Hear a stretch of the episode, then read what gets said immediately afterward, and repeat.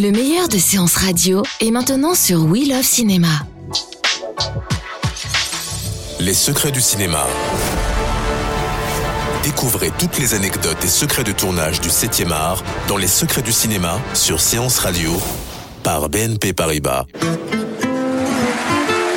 Je suis musicien, je joue de la musique, c'est ce que je sais faire le mieux. Depuis qu'il n'y a plus de jazz américain à Paris, c'est moi le King of Swing.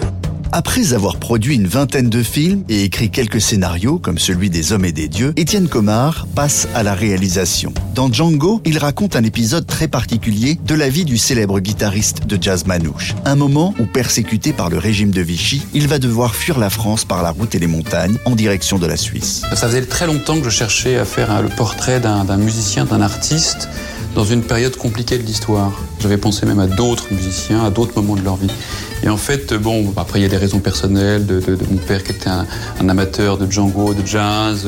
Euh, moi, mon intérêt pour ce personnage à un moment dans ma vie, le fait que j'ai fait de la musique, etc.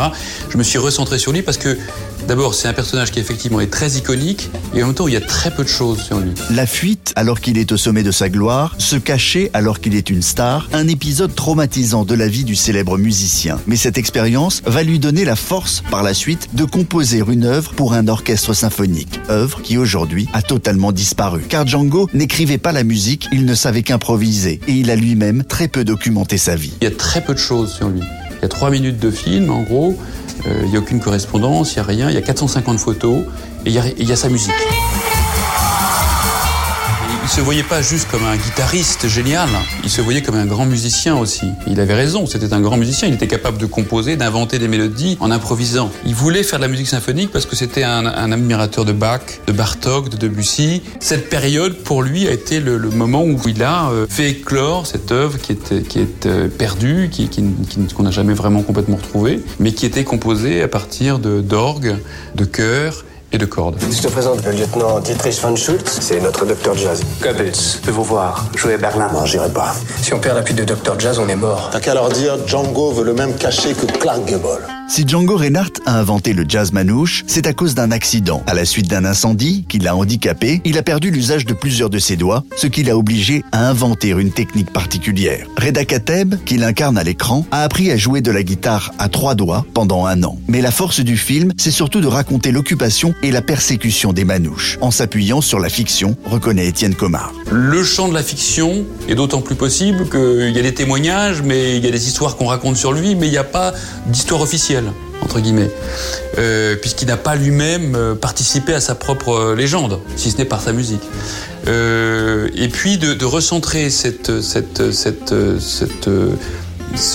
portrait sur deux années de sa vie, eh ben, si on se recentre au plus près, on est bien obligé de, recréer encore plus de fiction, puisque les scènes, même si on a des éléments réels, on, les invente. Ce qui m'intéresse, parce que moi j'ai une grande croyance dans la fiction, euh, croyance en ce sens qu'elle, à mon avis, elle a, un, pouvoir de vérité aussi fort que de vouloir absolument décrire le réel de façon euh, quasi documentaire. Django Reinhardt est mort très jeune, en 1953. Il avait 43 ans. Ce film, qui rend hommage à ce musicien iconique, est avec Reda Kateb, Cécile de France et Patrick Mill. Django est sorti en salle le 26 avril. Vous connaissez la musique au moins Non. Mais elle me connaît. C'était Les Secrets du Cinéma sur Séance Radio, la radio 100% cinéma. Salut à tous, c'est César Monterol. Vous en avez marre lors d'un apéritif dînatoire de ne pas avoir d'anecdotes croustillantes à partager autour d'une bonne saucisse cocktail? Eh bien, vous avez de la chance. Si vous vous demandiez ce qu'est un Deus Ex Machina ou même pourquoi on mange du popcorn au cinéma, eh bien, toutes les réponses à ces questions, c'est dans le pavé dans la toile de Séance Radio, disponible en podcast sur iTunes, SoundCloud et toute autre appli dédiée. Elle est pas belle la vie? Retrouvez l'ensemble des contenus séances radio proposés par We Love Cinéma sur tous vos agrégateurs de podcasts.